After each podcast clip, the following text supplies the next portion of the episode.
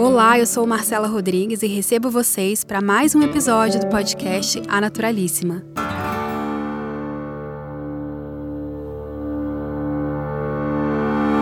O episódio de hoje é um oferecimento Veleda Brasil, líder global em criar medicamentos antroposóficos e cosméticos sustentáveis. Com certeza, muitos de vocês já devem ter escutado falar de mindfulness, a famosa atenção plena, uma técnica que tem sido tão disseminada por aí, muitas vezes com uma roupagem mais gourmetizada, com uma técnica quase que inalcançável, mas a verdade é que a atenção plena é uma prática que pode ser exercida por nós em qualquer momento. Dá para dizer que é algo milenar, porque está no cerne do yoga. Então é muito mais simples do que parece e pode sim, ou melhor, é uma ferramenta democrática, sustentável, simples, de autocuidado, de cuidado com a saúde mental e com o bem-estar.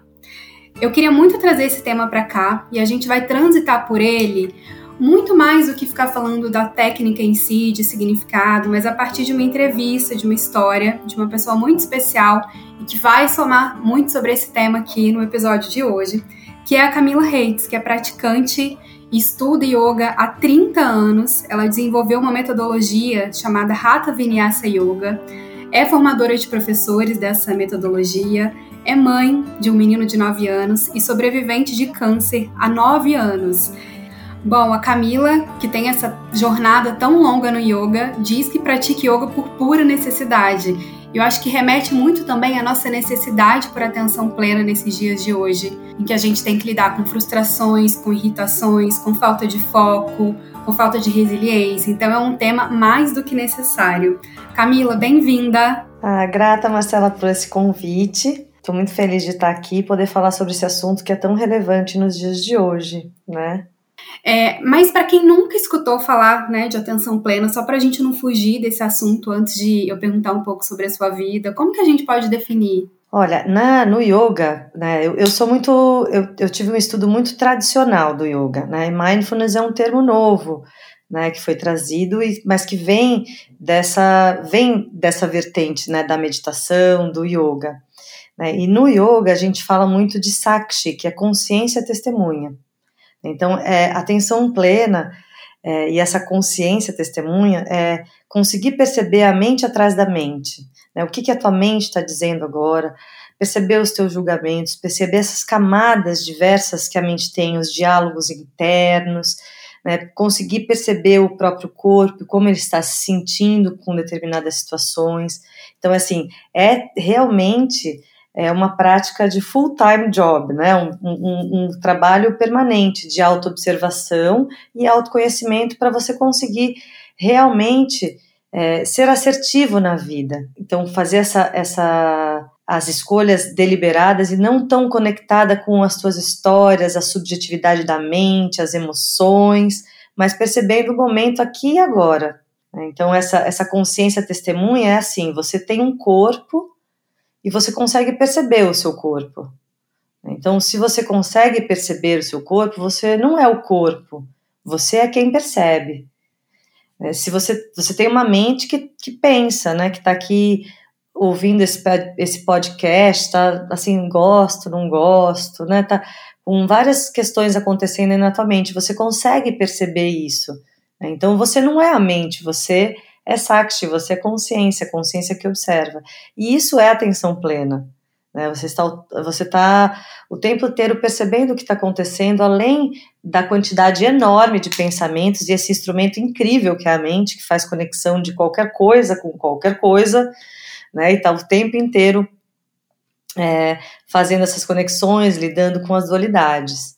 Né? Então, atenção plena é estar aqui e agora, Sim. E você acredita que isso é inato do ser humano e, na verdade, a gente perde essa conexão de conseguir habitar esse tempo aqui agora muito por questões externas? Então, uma sociedade que cobra um excesso de produtividade, fazer várias coisas ao mesmo tempo, como se ter uma vida acelerada fosse o mais legal e a gente se perde nesses valores externos?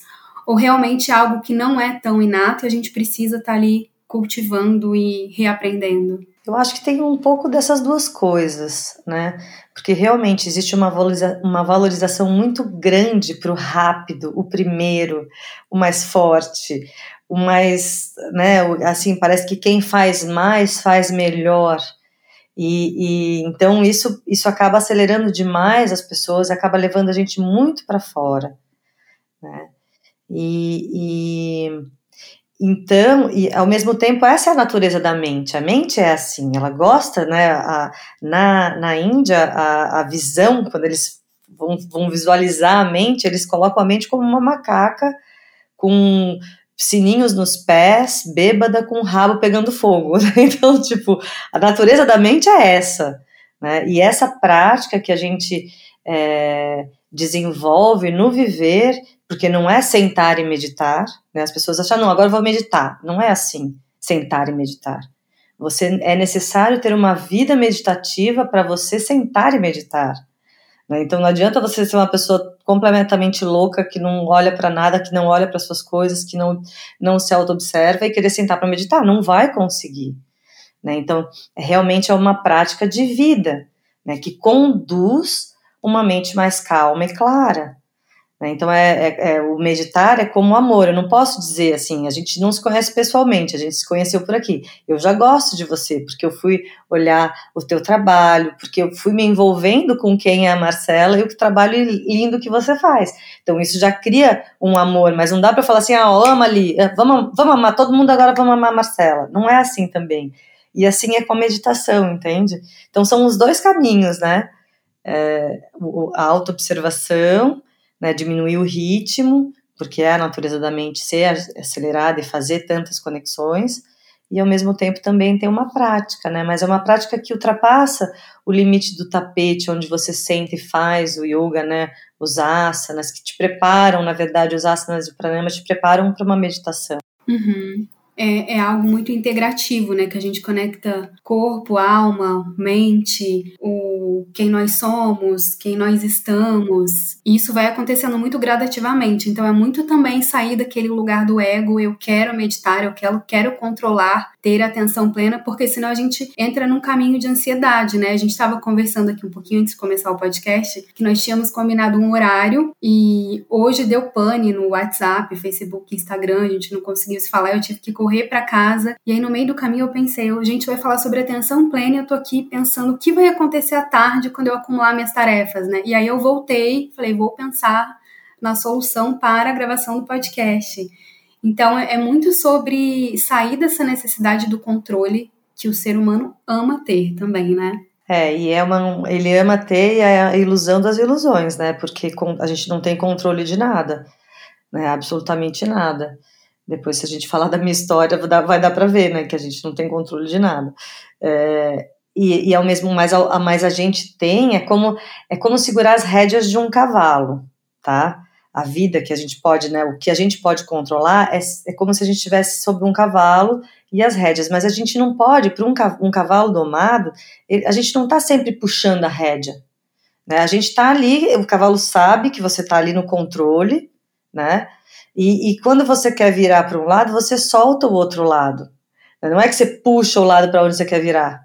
Né? Você solta o lado contrário. Então, assim, é um, é um, é um domesticar da mente, né? É com carinho, porque é, o Krishna fala na, na, na, Bhagavad Gita que controlar a mente é tentar segurar a mente é como tentar segurar o vento.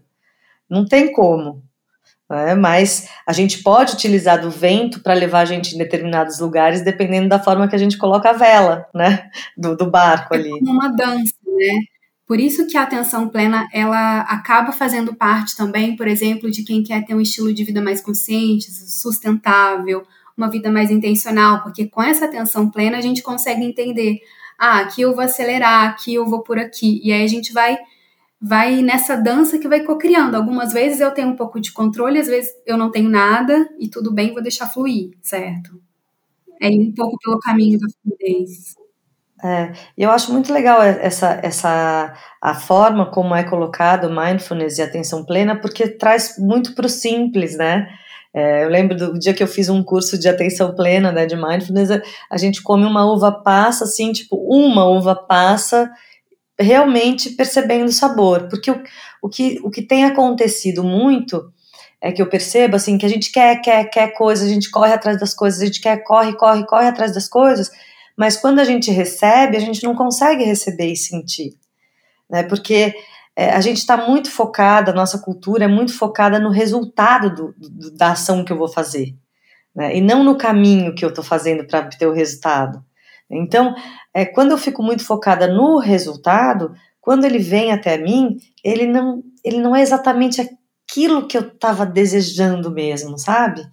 Agora, quando eu, eu, me conecto em fazer o caminho da melhor forma possível, né, sendo a pessoa mais legal que eu posso ser, sendo, né, utilizando as minhas, os meus maiores valores, daí e eu, e eu solto um pouco a expectativa do resultado, o resultado chega para mim como uma bênção, assim, cai sobre sobre meu colo, assim, de uma forma muito gostosa. Né? Só que toda essa cultura do resultado, da correria, do, do quem dá mais, do quem é mais rápido, atrapalha um pouco, né? Então é por isso que é tão importante é, se é, trazer essa atenção plena por um momento presente. E é uma prática. Não é algo que surge do nada, né? A pessoa demorou anos para ser uma pessoa altamente estressada, né, com um corpo que tem e tal. Então, tem que esse caminho de volta, ele também ele, ele tem que ter paciência, tem que ser lento, é, ele é lento, ele tem que ser lento, né? É, porque é como faz o, né, se, é, é como se a gente tivesse o tempo todo é, dando corda num bonequinho daqueles de, de bonequinho de corda, assim, você gira, gira, gira, gira, gira, gira, gira, e daí quando você solta ele fica todo assim, ele tem que desrebobinar para parar, né? Então a gente às vezes tem que desrebobinar, né? Desacelerar. E é um processo, porque se torna um vício, né? Acelerar, inclusive endocrinamente, né? A gente falando, se torna um vício ser muito acelerado e muito para fora. E é um desafio, né? O, o desacelerar é, é algo que eu gosto bastante de falar aqui, porque eu acredito muito que quando a gente está em modo acelerado, é impossível a gente perceber qualquer coisa que é essencial realmente para a gente, ou perceber o outro, que também é algo que é que precisa ser conectado a essa questão de atenção plena, né? Como você falou, não é só eu sentar e meditar por mim, mas a atenção plena ela pode estar na conversa com o outro, porque a gente desaprendeu a praticar a escuta, né? A escuta ativa, a gente só quer falar, só quer ser escutado e pode praticar isso na alimentação, ressignificar a relação com a comida, parar de ver a comida como lixo, por exemplo, e por caminhos que às vezes não são associados ao que seria essa atenção plena, né? Então a gente vai praticando e formando um estilo de vida mais intencional e atento a partir disso. Na minha rotina, aqui na minha jornada, é o que eu tenho tentado muito fazer, ido por esses essas pequenas práticas. Então, no banho, na maneira como eu vou conversar com as pessoas, eu sinto que faz bastante efeito. Agora, falando de yoga, porque eu, eu comecei no yoga muito antes de fa ouvir falar de atenção plena, e é algo que está no cerne, no cerne do yoga, né, para quem está há tanto tempo. E você nessa jornada de 30 anos, é isso mesmo, né? Quem faz yoga não tem como focar, não focar na atenção plena fora do tapetinho. É, eu comecei yoga 30 anos atrás para mais pela questão do corpo, né? E acho que é muito importante a gente ter um cuidado com o corpo, né? O nosso corpo é o nosso instrumento perfeito para o nosso desenvolvimento. Né? Então eu tinha questões com o corpo, queria fazer, sempre fui muito atleta de jogar tal, e daí saí da, da, da, da escola e queria fazer alguma coisa que fosse boa para o meu corpo. E e também sempre tive uma questão emocional, psicológica, espiritual a ser resolvida, né? E, e no yoga eu encontrei todas essas coisas ao mesmo tempo, né? Algum uma, um exercício físico que trabalhasse com a respiração, que trabalhava com a questão da mente, que trabalhava com o emocional e trabalhava com o espiritual. Então, isso me envolveu demais e, e há 30 anos eu estudo é, praticamente só yoga, né? Eu vejo hoje em dia as pessoas misturando muitas coisas, xamanismo, isso, aquilo, aquilo outro. Eu, eu não estudei nada de outras coisas, eu estudei yoga. Se eu for ver, às vezes eu me acho assim, meu Deus do céu, né? Que, que pessoa mais. É, não, não é uma, uma, uma mente aberta, às vezes eu, às vezes eu me, me julgo assim, né? Mas ao mesmo tempo, no yoga e nessa filosofia tem tanto a ser estudado. E é uma coisa que tem que se estudar por um longo período de tempo, porque é, a gente precisa ter esse conhecimento por debaixo da pele. Né? E para quando eu realmente precisar, aí que o yoga começa. Né? O yoga começa quando apertam os teus botões, quando a atenção plena quer sair fora. é aí que começa o yoga. Né? Então, nesses 30 anos, eu fui aprendendo muitas coisas, que veio dessa prática física, que é muito importante, passando pela, pela, pela, teo, né, pela teoria, pela meditação e por outros aspectos filosóficos mesmo, né? E que trazem, que é um suporte incrível para muitos desafios que eu passei na vida. Né? Eu só tenho a agradecer, assim, de ter um caminho tão firme. Uhum.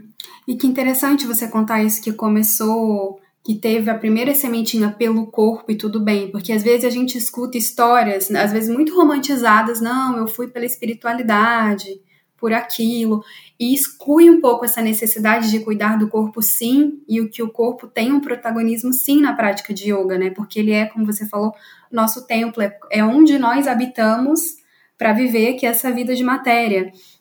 E às vezes esse tema corpo, ele fica quase que de lado nas conversas, né? E a gente fica só ali na mente, na mente, e esquece de fazer essa conexão também que faz parte dessa prática.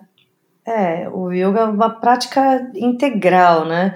O que, eu, o que eu sinto também é que às vezes algumas pessoas ficam também só na parte das posturas. Né? Então, é, uma coisa dá suporte à outra, né? Os asanas são... Mais ainda, talvez, né? Nessa questão dos asanas, principalmente quando começou esse boom de redes sociais, existe até essa crítica, né? De que a gente olha para a comunidade do yoga nas redes sociais são só aquelas coisas lindas, perfeitas, estéticas, padronizadas e acaba afastando um pouco quem às vezes quer mergulhar, mas tem essa insegurança de não pertencer a esse senso estético. É, isso é bem, é, é bem, acontece bastante, né? Mas essa questão também das redes sociais mexe demais com as pessoas e as pessoas têm que um pouco é, as pessoas, né, eu, eu, fico, outro dia eu estava pensando sobre isso, né, que as pessoas têm que se fortalecer mais internamente, saber o que é bom para ela, né, e saber que realmente é um corte que as pessoas fazem na vida para mostrar, né, então acho que o yoga também tem uma parte que fala muito de autorresponsabilidade, né, de você... É a palavra que eu ia usar agora. É, de você estar, tá, né, responsável pela sua pela, pela sua caminhada. Então, responsável pelo seu corpo, os asanas, eles trabalham o corpo físico e o corpo energético, né? Nós temos 72 mil canais de energia no corpo, né? Que fazem o corpo físico se movimentar. Então, os asanas têm, quando a gente tem uma energia equilibrada no corpo, a gente ajuda a mente a funcionar melhor, porque muitas vezes a gente está com muita energia na cabeça e nada de energia nos pés. Uhum. Então, quando você faz uma prática de yoga, você mexe o corpo para todos os lados, né? pelo menos numa prática de Hatha Vinyasa Yoga, você tem a, a prática ela é feita para que você é, realmente é, abra os canais energéticos e faça com que a energia no corpo todo fique equilibrada. E esse equilíbrio vai trazer equilíbrio para a mente também. Então, não dá para ignorar o corpo, mas também não dá também para botar toda, todas as fichas nele, porque é, o corpo, uhum. ele, é, ele chama Sukshma Sharira, né, o corpo físico se chama, o corpo se chama Sukshma Sharira, e é, e é o corpo, quer dizer, aquilo que está em constante putrefação, né, esse é o, né, mas está tá, tá apodrecendo, está se acabando. Então a gente Desde tem. o primeiro dia que nós nascemos, né? É, e ao mesmo tempo a gente tem que cuidar dele, porque não dá para você meditar ou ser uma pessoa feliz se tem dor no corpo, né? O corpo é o que carrega o, a alma, que carrega a mente, que carrega a gente para todos os lugares. Né? Então ele é sim, importante, sim. Com certeza. E você tinha quantos anos quando começou a estudar o yoga? Eu tinha 18, 17 para 18. Era bem jovem, né? É. E comecei, tipo, flexionando, né, sentada no chão, flexionando a frente, não conseguia pegar o meu pé, né, tipo, super pouco flexível. Então, é, foi uma flexibilidade conquistada, não é assim que outro dia eu, eu, eu, eu tô fazendo umas, umas séries de, de, de reels, assim, chamando, chamado Presta Atenção. E, e daí outro dia eu falei, é, é uhum. é, presta atenção, porque eu faço yoga porque eu preciso, né? Não é assim porque eu adoro, uhum. eu brinco, né? Que yoga é para raio de maluco, as pessoas que estão querendo estar bem consigo mesmo, né? E, e trabalhar o corpo ajuda a você ter uma maturidade, a ter uma longevidade para adquirir a maturidade necessária para lidar com as questões da vida. Né? Porque muitas vezes a gente lida com as uhum. questões da vida como se fosse uma criança de seis anos, assim, como se fosse meu filho, Ravi, de nove anos, porque eu quero, porque eu quero, e não é bem assim, né? Então a gente precisa uhum. de maturidade, né, para tornar a nossa mente a nossa melhor amiga, para não ficar, né, quando faz alguma coisa certa, não ficar se gabando, e quando faz alguma coisa errada, não ficar se culpando, mas aprendendo em cada situação, né? Isso é atenção plena. Né? Você pegar cada situação uhum. da vida e utilizar ela para se desenvolver, para um crescimento, né? Porque tudo que chega até você é um resultado do tricô que você está fazendo com as suas ações, né? Cada ação que você faz, uhum. você está fazendo ali um ponto do tricô e de repente você está tudo que tem à tua volta tem a ver com você. Então presta atenção, né? Ótimo. E como foi para você quando passou pelo diagnóstico do câncer? Você já praticava yoga há muitos anos, né? É, eu... Tem nove que você passou por isso. É, eu já praticava yoga há, há 20, né, 20 anos, 21 anos. Foi um treinamento tipo de 20 anos para uma resiliência, mas, mas eu imagino que mesmo assim, cheia de desafios, como para qualquer pessoa, né? Nossa, muito, muito. E eu sou muito grata de ter o yoga como uma ferramenta assim que me ajudou demais, assim, né? Porque também me ajudou a lidar com a questão das aversões, né? Eu era uma pessoa que, tipo, não podia tirar sangue que eu desmaiava. E de repente eu estava tirando sangue todos os dias da semana. De repente eu estava eu mesmo dando injeção na minha própria barriga para uma medicação que tinha que ser aplicada. Né? Eu tinha um filho, é, quando eu comecei a, a perceber que eu estava com alguma coisa, meu filho tinha três meses. E quando ele tinha cinco meses, eu tive que começar a quimioterapia. Então foi assim, tipo, muito, um momento muito forte, muito importante. Né? E o yoga uhum. fez toda a diferença, assim, para me trazer uma, uma objetividade de falar: olha, eu vou lidar com isso, isso vai passar, e, e também me trouxe uma questão muito forte de devoção, assim, né, de entrega, eu vou fazer aquilo que deve ser feito por mim. Né? Então foi realmente a, a prova, a prova real, assim, né? E eu não, não consigo muito perceber como que eu passei pelo processo. Eu sei que tem uma amiga minha, muito amiga minha, que uma vez a gente estava num grupo assim, assim, ah, Camila passou pelo câncer como se estivesse passando por uma gripe. Eu falei, nossa, foi assim? Ela assim, foi. Porque o meu foco era viver, né? O meu foco era só viver, era só viver, porque eu tinha um filho pequeno para criar. Né? Então, não dava tempo de pensar em outra coisa a não ser fazer aquilo que deveria ser feito por mim. Uhum. O seu câncer foi de quê mesmo? Eu tive câncer de. Eu tive linfoma. É, uhum. um, um, câncer no sistema linfático. Graças a Deus foi um câncer que tem cura, né? Que há 50 anos atrás não tinha cura, né? Há 60 agora, né? Não tinha cura. As pessoas morriam do que eu tive. Sim. E você, quando começou a perceber esses sintomas, esses sinais que você falou que percebeu quando o seu bebê estava pequeno, foi muito nesse momento de autopercepção também, de cuidado, e você começou a notar que não tinha uma coisa que estava indo tão bem assim, tão normal como de habitual? Não, pior é que não, Marcela, porque eu estava amamentando, então meus peitos estavam gigantes eu tava tendo muita coceira no, no, corpo, eu achava que era por conta da barriga, né, que tipo tava super grande, agora tinha diminuído, então tinha muita coceira no corpo, eu suava muito à uhum. noite e eu tava com os seios enormes, então eu achava que era por conta da, da amamentação e tal. E na verdade quem descobriu o câncer foi uma professora minha, eu faço uma, uma prática corpórea chamada girotonic, e ela um dia falou, veio fazer uma massagem em mim, fez uma massagem aqui no pescoço e falou: Olha, tem uns nódulos aí, você tem que olhar. Só que logo depois que ela mexeu, os nódulos aqui no pescoço, sabe onde tem a saboneteira, perto da clavícula ali? Sabe, perto do pescoço, Sim. assim, tem, às vezes tem um buraquinho, né? Tem algumas pessoas que tem um buraquinho. Ele era um buraquinho. De repente, no dia seguinte que ela mexeu, virou uma, uma bola para cima. E isso foi ótimo, porque daí eu fui investigar. Né? Demorou para descobrir o que, que era.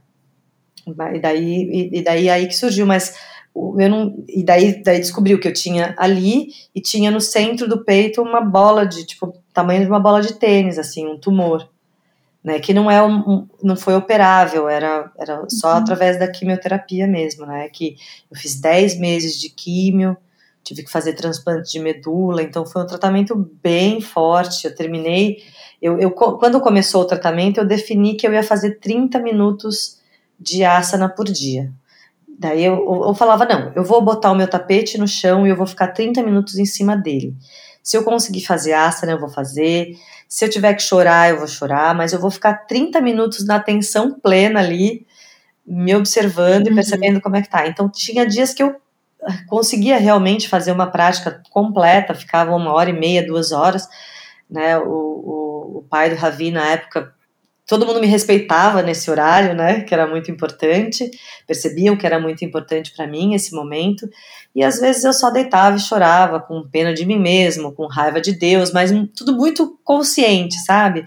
Ah, porque eu, porque não uhum. eu, e, e passei por todas as fases muito consciente, assim, realmente é, foi um processo, sério, né?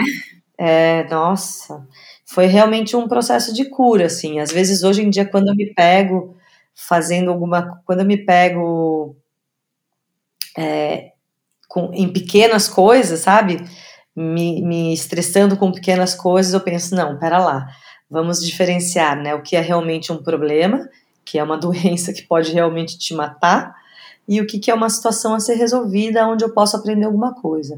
De qualquer forma, uhum. eu acho que eu tô de parabéns, porque eu fiz uma limonada de um, de um limão, sabe? Eu me percebo assim, não desejo para ninguém, acho que a gente pode, até tem uma das coisas que eu falo que é a gente não precisa ficar doente para se curar, né? Mas essa atenção plena, ela, ela traz assim os, os feedbacks que o corpo te dá, né? Os feedbacks que a mente te dá, o feedback que as pessoas estão te dando, né? Estão te falando, você se torna uma pessoa mais atenta mesmo, né? Mais observadora, não tão fazedora, né? Sim, e até mais autorresponsável nesse sentido de ter mais autonomia do próprio bem-estar. A gente, uma coisa que eu falo muito sempre é deixar de terceirizar o bem-estar, né? Porque a indústria, a mídia nos induz a isso. Então, o bem-estar está só na mão do spa, ou da só da terapeuta, ou só da professora de yoga, ou só do momento que eu vou no cabeleireiro, ou dos produtos que eu compro, e esquece desse momento de ah, eu vou tomar um banho com os melhores produtos naturais do mundo? Ok, mas e se não tem atenção plena? Eu sempre falo, é algo que está faltando. A gente deixa de ter a cerejinha do bolo desses momentos de bem-estar, que é essa autoobservação que pode ser que transforme qualquer banho de chuveiro, ou um momento de skincare, ou um momento de sentar para tomar café da manhã, num momento de bem-estar, de autoobservação, e aí vira um autocuidado, um autodesenvolvimento. A gente tem às vezes um pequeno momento como uma revolução, né? Sim, com certeza. E é isso, assim, é porque também eu acho que existe um, uma, um movimento muito forte para a gente não perceber também as nossas dificuldades, as nossas, né, o, o que é ruim, digamos assim, né? A gente quer só sentir o que é bom, então a gente anulando, às vezes a gente anulando né, essa parte do, da dificuldade e não, assim como colocando por debaixo do tapete, a gente não coloca só as coisas que são ruins, a gente coloca também os momentos que são bons, né? Porque a gente começa uhum. a ficar des, dessensibiliza. Né? Então não sente, ah, não, não, sente, daí começa a não sentir nada, daí começa a não sentir nada, daí precisa de coisas muito especiais para sentir, né? Daí tem que ser, não uhum. pode ser o shampoo mais simples, com menos ingredientes, não, tem que ser o shampoo que faz muita espuma, né? Que tem um cheiro muito forte, né? E vai fazendo com que todos os sentidos vão, vão ficando. É, é, só sente se for muito intenso, né? Não sente o simples, uhum. né? Ou não vou, não adianta eu tentar meditar ou fazer yoga aqui no chão da, da minha sala. Eu preciso ir para um retiro nas montanhas sempre. Vira quase que uma muleta, né? De da gente procurando coisas fora o que a gente deveria encontrar dentro. Sim, e, o, e assim, e esse assim, o yoga, um, um dos né, ele começa, o yoga começa nessa ignorância de que temos que ter coisas para ser né? O, o, assim, ignorância de nós mesmos, né? Porque toda a felicidade que a gente tem já já está aí, já está aqui, já está aí, já está em todos os lugares, em todas as pessoas. Né? Então, a, a, o, o que a gente faz através da prática do yoga do estudo é retirar os véus, né? Para mostrar a a, tua, a tua natureza essencial, né? Quem você é, qual é a sua natureza essencial, que é liberdade, que é plenitude, que é essa, sensação de preenchimento o tempo todo, independente das coisas e das situações, das situações. Eu sei que é muito fácil falar, né? Mas sei também uhum. que, que com essa autoobservação é possível, sim, é, perceber, perceber mais quem você é e agir mais naturalmente diante das coisas. Né? E você ter, um, se sentir pleno não através de coisas, mas através de quem você é, de, de, da, das coisas que você faz, daquilo, de como você recebe as coisas. Então, a, a, essa, esse estudo, essa prática, ela é o ganho dos ganhos, porque geralmente o que a gente está fazendo é como se eu tivesse um copo de água, só que ele está rachado e está pingando água. Então eu fico colocando água em cima do, do copo, mas está vazando por ali. Então eu fico colocando a água, né? Eu fico colocando, satisfazendo os meus desejos o tempo todo e ao mesmo tempo nunca estou preenchida, né? Então é, é uma tristeza isso. E é, e é muito forte o que acontece, que as pessoas achando que através dos objetos que elas vão ser felizes. Né? E não é Sim. isso mas é, também é um lugar meio difícil de alcançar, né? Mas é só com essa atenção plena, só com esse caminhar do dia a dia, percebendo, te, prestando atenção nas coisas mais simples, né? Tendo essa simplicidade de ser, observando o que está acontecendo, né? Diminuindo um pouco o ritmo, podendo apreciar, né? Apreciar o momento, fazer as pausas sentir. Uhum. Talvez esse caminho de atenção plena para quem ainda vê muita vê muito como desafio, como dificuldade, é esse caminho da simplicidade, que é um desafio independente da, do estilo de vida, da realidade financeira, porque simplicidade não tem a ver só com ter ou não ter, tem a ver também com que a gente pensa das coisas, a nossa visão de mundo. Então, todo mundo dentro do, do seu contexto pode ter uma vida simples ou não, né?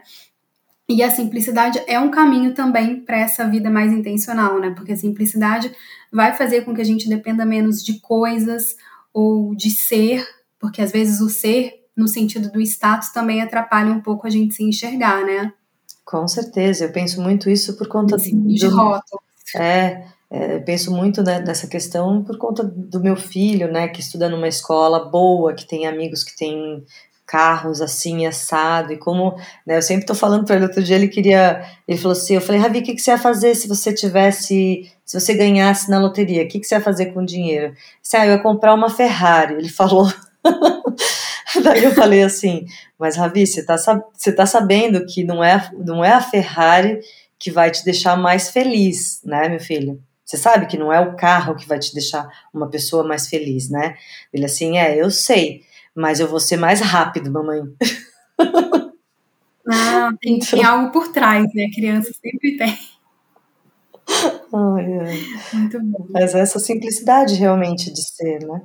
Sim, e falando dessa questão de simplicidade e da ilusão e também desse apego ao ser, porque às vezes a gente critica tanto o ter mas o ser, ele, ele nasce às vezes de um lugar de problema e do ego também, porque a gente se apega ao ser, né? Eu sou a minha profissão, eu sou isso que eu tô passando, eu sou isso que eu tô mostrando nas redes sociais, e a gente vai romantizando, às vezes, sentidos como o sentido do que é natural, do que é holístico, do yoga, e são sentidos que vão até ficando um pouco distorcidos por conta disso tudo.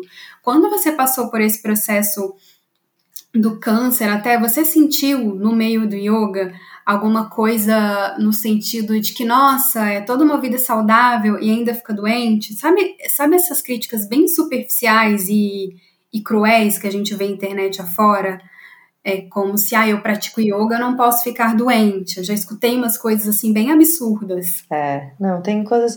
Por isso que eu sempre falo que eu faço yoga porque eu preciso. Né? Eu, eu brinco que yoga é para raio de maluco.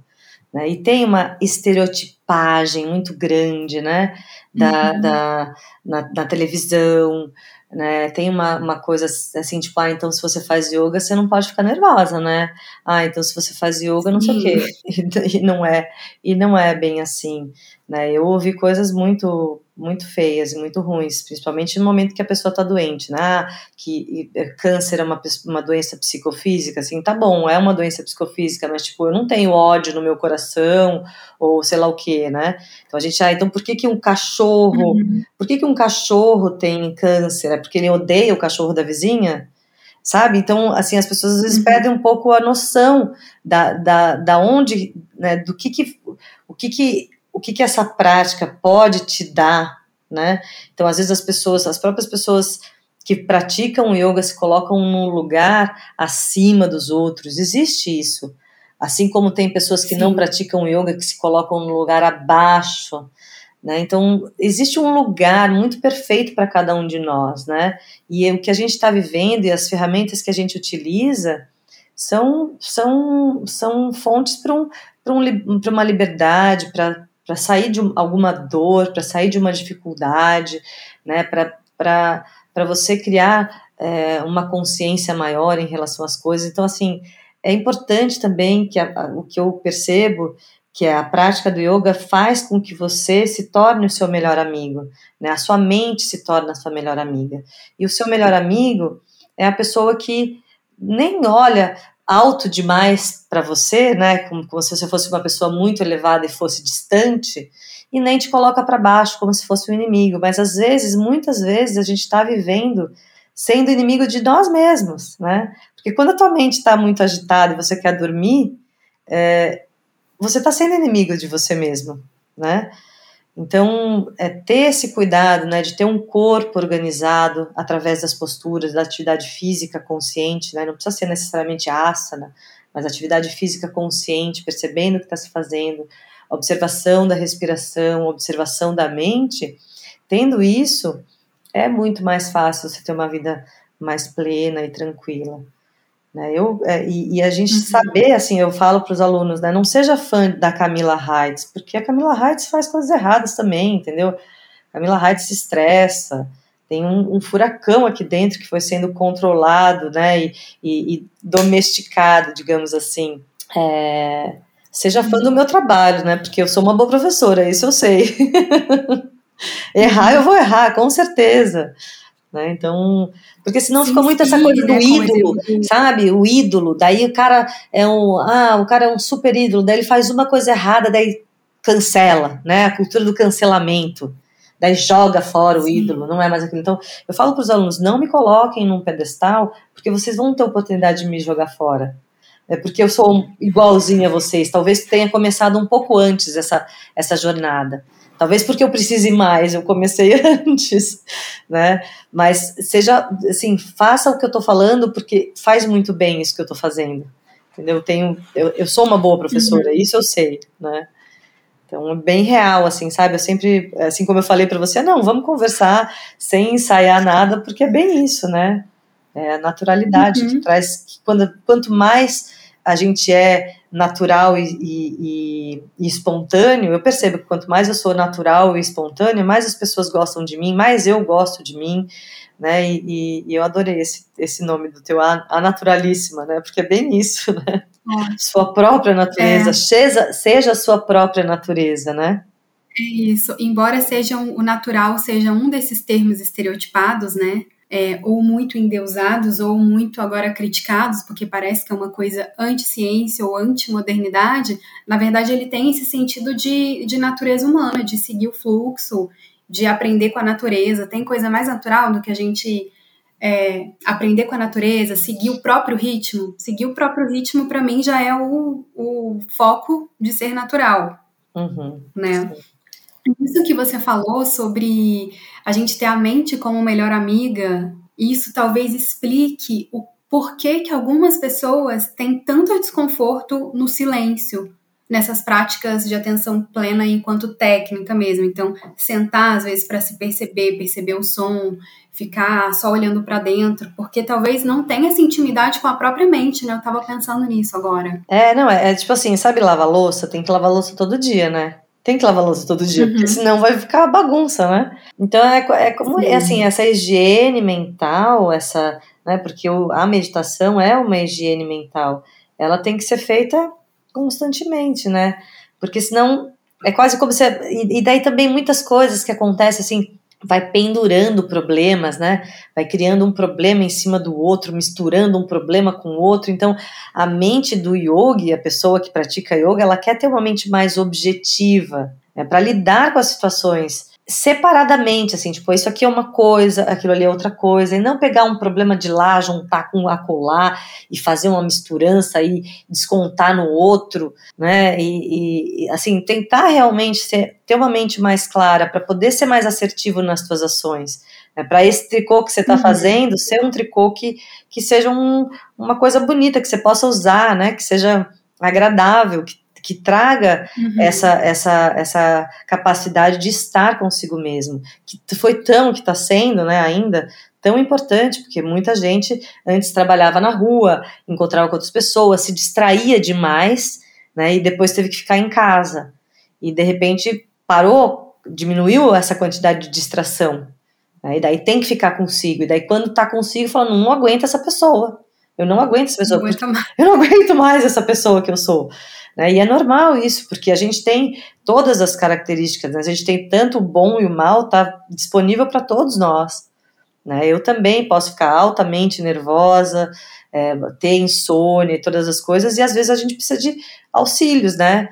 Uma terapia, uma prática, alguma coisa que te auxilie também externamente né? Uhum. Sabe que nesse processo de, de, às vezes, não estar comigo mesmo, né, no sentido geral das pessoas, eu tinha uma mania, mesmo também praticando yoga há anos, me, saía para meditava aqui em casa de manhã, saía para passear com a minha cachorrinha, na mania de só ouvir música ou podcast para otimizar o tempo. Então, se eu esquecia o fone de ouvido em casa, às vezes eu voltava com ela porque, meu Deus, vou ficar passeando um tempão e não vou aproveitar o tempo para ouvir um podcast ou uma notícia ou ouvir uma música. Aí eu comecei a me obrigar, me obrigar não, né, que é uma palavra feia, mas a me convidar a sair para caminhar ou correr agora, que é uma coisa que eu gosto de fazer sem música, que é para eu aproveitar esse momento também para fazer direito com a atenção plena. Então eu saio para passear, isso já tem um tempo, né? Eu gosto de prestar atenção no caminho que eu estou fazendo nas árvores, ali nas pracinhas no entorno, até porque eu moro em São Paulo, aqui a gente não tem tanta natureza. Então, qual é o pouquinho de natureza que eu tenho que eu consigo colocar atenção plena? Ah, é a pracinha, o parque, então que seja. E isso começou a ser ter uma revolução assim, porque as minhas caminhadas matinais começaram a ter um espaço para devoção, um momento que eu faço uma oração ali caminhando, de reconexão com o meu espaço ao redor, são momentos, às vezes, que eu tenho muitos insights de trabalho, de vida pessoal, e antes era um momento que eu usava para otimizar um tempo que não era otimizado realmente, né? Então, conforme você falava isso de da gente ser amiga da nossa mente, às vezes nas ações mais corriqueiras pode ser um momento para a gente se reaproximar dessa mente que a gente deixa de lado. Com certeza, achei muito bom essa dica aí, vou fazer também, porque eu fico ouvindo também coisas, às vezes música, tal, até às vezes para dar uma uma relaxada na mente, mas aqui onde eu moro, uhum. eu moro em uhum. Florianópolis, né, tem uma natureza muito exuberante, eu acho que eu tô perdendo. vou, vou pegar essa dica. Aí. Não é? Não, e aí eu desapeguei, assim, dessa necessidade de ter que é, eu ainda faço isso lavando louça, porque aí, como é, é a ação chatinha da rotina, eu aproveito, mas às vezes também é bom tirar isso, né? Eu vou prestar atenção ali, lavar a louça com a maior atenção plena possível para fazer isso da menor, melhor maneira possível. E aí cada um vai ter também a sua prática, né? Sim, com certeza. É, tem, a gente tem que aprender a se conhecer, né, Marcela? O, o, essa atenção plena, é, ela traz os, os teus olhos mais para dentro então começa a, a perceber. Então, quando você se conhece, você sabe até onde você pode chegar em determinados lugares, né? Então, quando apertam os teus botões, você fala, olha, vamos parar por aqui, que daqui para frente eu acho que vai ser ruim. né? Eu, eu já estou perdendo a paciência, eu vou começar a ser grosseiro, porque daí, quando a gente tem o, o desejo obstruído, é, é, o desejo obstruído ele, ele produz raiva e a raiva é como fogo, queima tudo, não escolhe, entendeu? Então todos os livros que você uhum. leu, a educação que teus pais te deram, é, é, é todos os workshops, podcast, tudo que você fez, você joga na fogueira e vai para vai para guerra, entendeu? Então você perde, perdeu a paciência, uhum. perdeu tudo.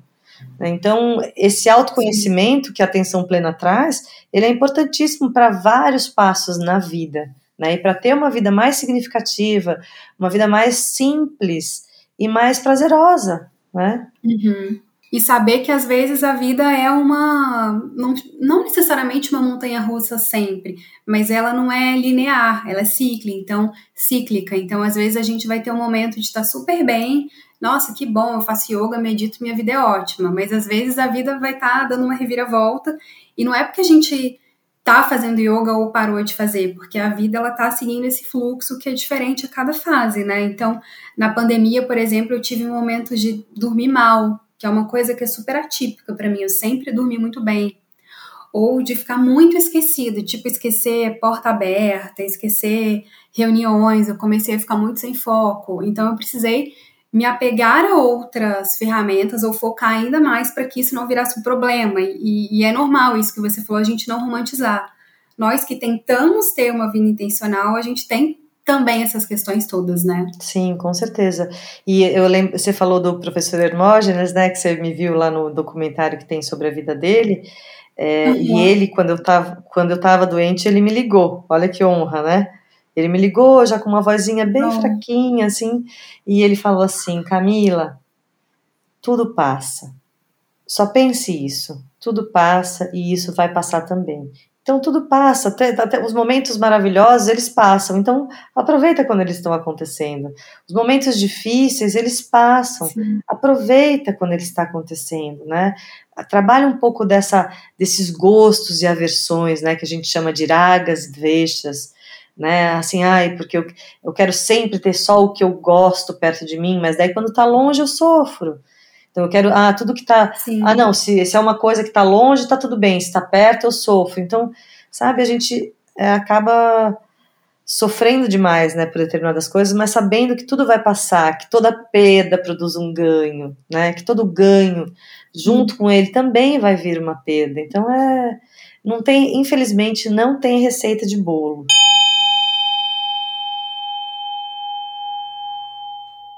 Só fazendo um parênteses para quem se interessar, que citamos aqui o professor Hermógenes. O professor Hermógenes foi um precursor do yoga aqui no Brasil, um senhorzinho super bonitinho ali com uma história muito interessante de quem começou a fazer yoga com mais de 30 anos, né, Camila? Então, é sempre aquele lembrete que sempre dá tempo de começar. Disseminou o yoga, tem uma história muito bacana e o documentário, que se eu não me engano é Doc Hermógenes, não é? É. Para quem quiser procurar para assistir vale a pena. Um documentário antigo, simples, que eu acho que se acha fácil no YouTube ainda e que pode inspirar. E, e para mim ficou muito marcante essa relação de fazer o yoga, de ter atenção plena como uma ferramenta de resiliência também, porque tinham muitas histórias ali no documentário que mostravam muito essa questão da resiliência, né? O quanto que o yoga, atenção plena, a prática da meditação, da devoção, ela tá ali sempre esperando aquele momento que a gente vai precisar e como você falou, me lembrou também no começo, que a gente faz quando acontece tudo de ruim, o importante é que a gente já tenha começado a praticar e a fazer o yoga, né? É, porque não é, um o grande, eu brinco, né, que o grande problema do yoga e dessas práticas é que não adianta, é a pessoa que tem que fazer. Ninguém pode fazer por ela. Uhum. Ninguém pode ser satisfeito, ninguém pode ficar em paz por você. Né? Então, é um caminho de autoconhecimento, é um caminho individual. Então, é um. É, o que eu posso dizer é que vale a pena, né? Cada, cada pequeno passo que eu dou em, relação, em direção ao yoga, eu tenho muitos, muitos benefícios que vêm dele. Mas é a pessoa que tem que fazer. Tem que ser uma escolha, sabe, Marcela? Uhum. Não pode ser uma coisa a mais para fazer, sabe? Não pode ser assim, ah, agora eu vou fazer uhum. mais isso, e daí vira mais um negócio que você bota ali na tua agenda que vai pesar. Não, tem que ter um valor por isso, tem que fazer a aula e perceber, nossa, como eu me sinto bem depois disso. Então é isso que eu quero para mim. Então eu vou fazer mais. sabe? Porque senão vira mais uma coisa na agenda, mais um negócio para fazer e que uhum. vale tanto a pena quando a gente se dedica de coração assim, é tão gostoso. Camila, agora uma, algumas dicas práticas assim para quem ainda está naquele lugar de, ah, mas eu não consigo nem pensar em atenção plena porque eu não consigo me concentrar, eu tenho dificuldade de lidar com isso tudo que a gente falou, lidar com a minha própria mente, lidar com silêncio, com tempo, eu sento, eu não consigo focar, eu sinto angústias, irritação. Tem algumas coisas muito práticas assim de ferramentas para a pessoa começar a ir por esse caminho? Eu acho que o mais é, fácil assim é inspirar profundamente e exalar, sabe? Dá uma respirada. Eu acho que é o primeiro passo, sabe? Sempre, né? É, volta, volta para dentro, assim, respira, porque a, a, respiração faz a conexão do corpo e mente. Né? E daí, quando você respira, você consegue perceber o que está acontecendo no corpo. Né? Antes de reagir, você observa o que está acontecendo. Né? Se fosse falar no dia a dia, o que você pode fazer é para, inspira, faz pequenas pausas, né? faça pequenas pausas né, para respirar e observar, porque às vezes, né, antes de comer, para, olha para a comida, faz uma respiração profunda, percebe que essa, né, pensa que essa comida vai te fazer bem, independente do que for, sabe? Mas pensa uhum. que vai te fazer bem. Né? Quando você tá, tá, toma um medicamento, né, você toma uma vitamina, assim, nossa, que vitamina maravilhosa, vou tomar que vai me fazer muito bem isso. É, sabe assim, uhum. percebe o que você está colocando para dentro, né? Para um pouco mais, faz pequenas pausas e é colocar mais intenção naquilo que a gente já vai fazer habitualmente e muitas vezes faz naquele modo automático sem nem perceber. Então a gente não vai estar tá nem perdendo tempo, a gente vai usar o que já tem na nossa rotina para ressignificar essa relação com o tempo e com a atenção, né? Sim, com certeza. Porque senão a gente acaba vivendo, vivendo sem, sem sentir, né? Sem perceber as coisas que estão acontecendo. E às vezes estão uhum. acontecendo coisas tão maravilhosas, né? Que, que a gente nem viu, nem é, percebeu. É, segue porque... na rodinha do hamster. É. Sim. E na sua opinião, práticas é, alternativas como aromaterapia, por exemplo, ou até indo um pouco também para os medicamentos antroposóficos, que são 100% naturais, é, tanto da aromaterapia quanto dos medicamentos antroposóficos focados nessa questão da atenção plena, da angústia, da irritação, do foco, da concentração, podem ser ferramentas também para ajudar quem está ainda nesse lugar de não consigo parar, não consigo me concentrar, nem para dar o primeiro passo para atenção plena? Sim, com certeza. E eu acho muito importante começar por esses, por esses né, pela aromaterapia, pela antroposofia, né, porque muita gente chega em, em, em, lugares, em pontos que elas estão tão infelizes, tão depressivas e tão ansiosas ou tão irritadas que elas já querem ir num médico que dê um remédio para que salve a vida dela, né? E esses remédios é, mais tarja preta e tal tem tem efeitos colaterais, né? Eles dão uma dessensibilizada, e sendo que a aromaterapia uhum e, e, e remédios antroposóficos, né, é, é, trazem uma sensibilidade maior, né, trazem esse, é, uhum. esse desacelerar, te ajudam a equilibrar energeticamente, porque tudo que acontece no corpo físico, ele, ele, ele aconteceu anteriormente em camadas energéticas emocionais. Né? Então, quando, quando surge uma doença, ou quando surge um distúrbio, tipo, sei lá, irritação máxima, estresse, não sei o quê, eh, já está na energia. E, esses, e, essas, uhum. e essas medicações também trabalham no equilíbrio da energia. Então, você tem uma, uma questão de se reequilibrar, né? Coisas que te ajudam a reequilibrar a energia. É, o asana, como postura. Vai ser um, algo auxiliar, né, para para isso que às vezes falta ali para dar um primeiro passo. Então, por exemplo, usar uma terapia para dormir melhor, já que o sono ele está muito ligado a essa questão da concentração no dia a dia. Então, às vezes é colocar um óleo essencial de lavanda ou de laranja doce no ambiente do quarto. Eu gosto muito de usar o Brioflon, que é um medicamento antroposófico da Veleda, que é 100%, na verdade, feito com ativos 100% naturais, cultivados com agricultura biodinâmica, então que seguem os ciclos naturais de cada planta, e isso também tem uma questão de potência energética e física, ele auxilia ali na ansiedade, na irritação e na angústia, mas sem anestesiar, que é muitas vezes o que esses remédios tradicionais fazem. Eles realmente levam a algum lugar, tratam, mas anestesiam a ponto, a ponto de que a gente acha que está ficando bem, mas nem consegue olhar para a questão da causa, né? É. Então, às vezes, é procurar ferramentas que nos ajudem mas não nos levem nessa questão da anestesia emocional. É, porque senão é aquilo que eu estava total, porque senão é aquilo que eu estava dizendo, né? Não sente nem o bom nem o ruim, né? Não, anestesia o ruim, mas também não sente o bom, né? E eu, eu, eu já usei na, na o briófilo também e me ajudou bastante no questões né, de irritabilidade. E o meu filho outro dia ele estava muito irritado e, e ele estava muito irritado, assim, é, né? ele chegou, tava falando, da, daí eu, eu, eu já começo a ficar irritado com ele, né, porque ele é a pessoa que mais me tira do sério, né, é o meu filho, a pessoa que mais me tira do sério é ele, né, porque a gente, né, quem é mãe vai saber por quê, né, o próprio filho sempre tira a gente do, do sério, assim, e daí eu peguei, eu, não, eu olhei para ele todo irritado, assim, eu peguei um copo, fui lá, peguei um copo d'água, botei umas gotas de briófilo e dei para ele assim: toma isso aqui, está precisando disso aqui. Daí ele tomou, ficou quieto. Eu acho. Ai, que Eu falei assim: olha, você está muito irritado, toma isso aqui que vai te fazer bem. O que, que é isso? Só toma. Daí ele tomou e ficou quieto. Para quem acha que é tão simples, até na casa da, da professora de yoga, criadora do Rata Vinyasa Yoga, tem que ter as ajudas. Todo mundo precisa. Com certeza, né? Vou até fazer, vou fazer um outro parênteses, né? Para quem nunca ouviu falar de medicamentos antroposóficos, eles são feitos à base de ativos 100% naturais, não tem contraindicação, interação medicamentosa, mas se você se interessou, conversa com seu médico sobre ele. É sempre bom lembrar, né? Esses lembretes. Sim, com certeza. Né, e saber, até a aromaterapia também, né? Às vezes as pessoas pegam, ah, começam a usar um óleo ou outro, tem que também saber o que está usando, né? Para ser assertivo, porque senão daí não funciona.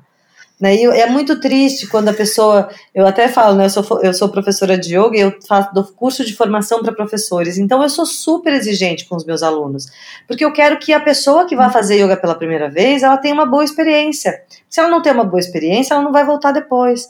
Né? Assim como a aromaterapia também, não adianta, às vezes você está com uma, uma questão usando um óleo que não é exatamente aquele, então é importante né, ter essas recomendações e saber, né, até porque na, na, na, a Veleda tem, é, tem para irritabilidade, tem para ansiedade, tem para depressão, né, que são coisas diferentes uhum. que às vezes se confundem também, né, porque é tanta confusão Sim. que a gente nem sabe, ah, será que eu estou depressiva ou será que eu estou irritada, né, ou será que eu estou ansioso? Às vezes é difícil até de a gente se descobrir. Então, eu acho que usando um pouquinho de cada coisa, assim, né, e tendo essa atenção plena em tudo que está fazendo, se auto-observando, realmente é cura, né? E cura é, é, é, o que eu havia falado antes, né? A gente não precisa estar tá doente para se curar, né? A gente, a gente pode ter uma vida mais significativa quando a gente olha para dentro, quando a gente traz pausas e quando a gente sente as coisas, mesmo que às vezes tenham que ser coisas que são difíceis de sentir, né? Mas botar para baixo do tapete uhum. é, é, é, é, é, o segredo para um insucesso, né? Não olhar de frente as coisas é segredo para um insucesso. Uhum. É sair desses extremos, né? Nem você romantizar demais que a vida tem que ser linda, cor-de-rosa sempre, que às vezes o mundo pinta, mas também nem ir para aquele extremo de que a gente só pode, é, que a gente não pode ter uma vida positiva, que a gente não pode se cuidar, que a gente tem que só ter essa vida corrida.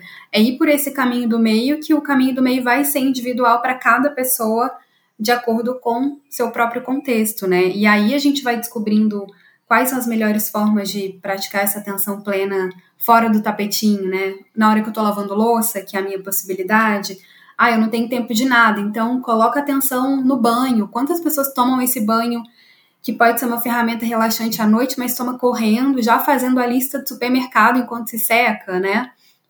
Sem colocar intenção. Então, às vezes é muito mais sobre colocar essa intenção e atenção em pequenos momentos do dia a dia até você ir formando essa essa rotina intencional mais macro, né? Sim, é, mas tem também uma coisa, né, Marcela, que as pessoas às vezes elas querem o resultado do yoga, mas o yoga elas não querem fazer. Né? Elas querem uma é. vida calma, uma vida plena, mas fazer o que deve ser feito por ela, ela não quer. Né? Então, uhum. sabe, também tem um romantismo em relação a isso. Né? Então, a pessoa, ah, não, já faço yoga há um ano. Ou, ah, faço yoga duas vezes por semana, tem que resolver um problema. Não é bem assim. Né? Então, assim, tem que é, é, é, um, é, um, é uma troca que a gente acaba fazendo, né? Assim, você tem que se doar também para o teu, pro teu bem-estar, para o teu, pro teu pro, né, para tua felicidade, para teu bem-estar. Você tem que fazer coisas para isso, não cai de graça. Né? Todos nós nascemos com 24 horas por dia, né? Tipo, cada um tem 24 horas, todo mundo, né? Todo mundo tem drama pessoal, né? Todo mundo tem coisa para fazer. Assim, agora tem que realmente prestar atenção em quais são as suas escolhas, né? E o que, que você está fazendo realmente para despertar para uma vida mais calma e tranquila e mais plena, né? Uhum.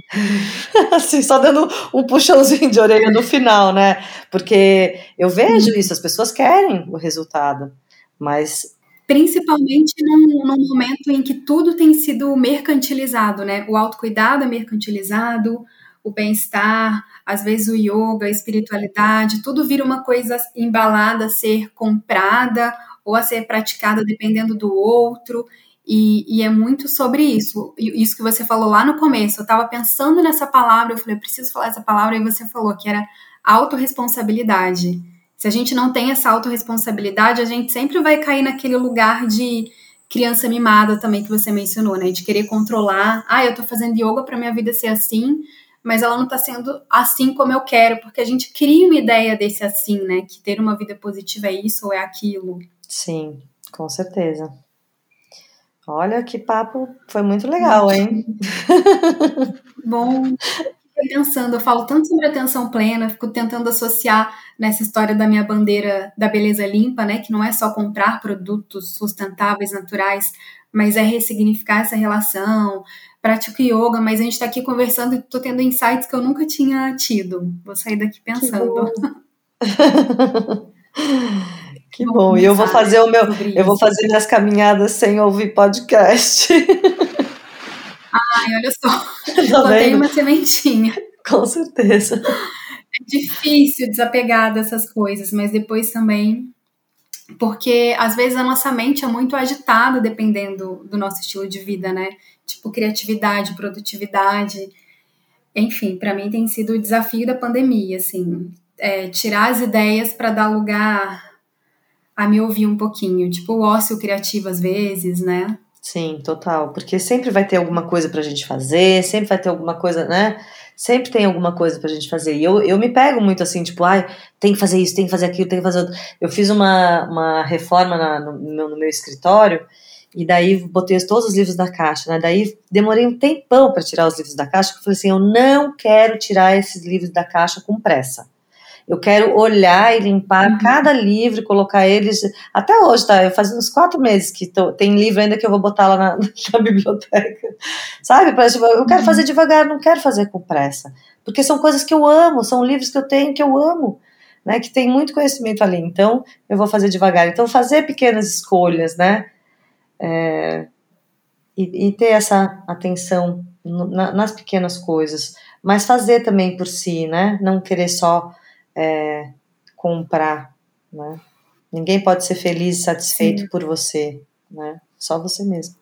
Ótimo. Camila, muito obrigada pela conversa inspiradora hum. sobre atenção plena na prática, né? Desmistificando um pouco como se fosse uma técnica que a gente tem que ir atrás, alguém ensinar, e às vezes está tão à nossa disposição, assim como o yoga, que é algo que não precisa de é, da gente mudar totalmente a nossa vida. Às vezes a prática é muito mais simples do que a gente pensa.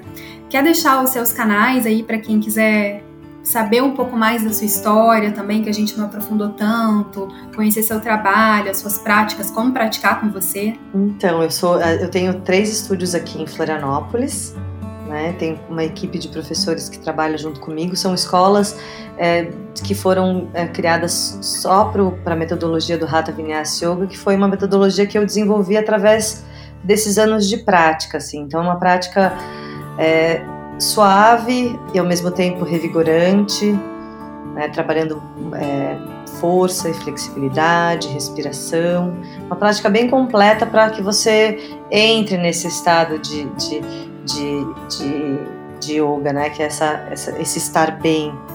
E daí você pode me encontrar no Instagram, é, Camila Heights, né, ou www.camilaheights.com.br. É Heights, né? É R-E-I-T-Z. E uhum. acho que é isso. Eu ministro cursos de formação para professores e tenho um curso sobre filosofia do Yoga Sutra, que está disponível no Hotmart. E é isso, estou sempre criando algumas coisas novas do curso de formação, agora online, por conta da pandemia.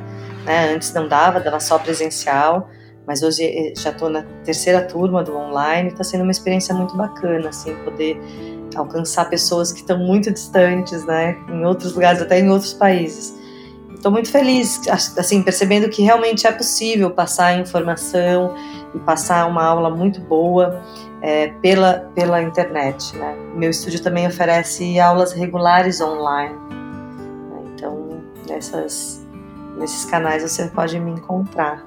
E eu que agradeço esse convite para esse podcast, muito lindo o teu trabalho e foi muito legal conversar com você e aprender coisas simples que a gente pode fazer, né? Relembrar e aprender coisas simples que a gente pode fazer para estar bem naturalíssima, né?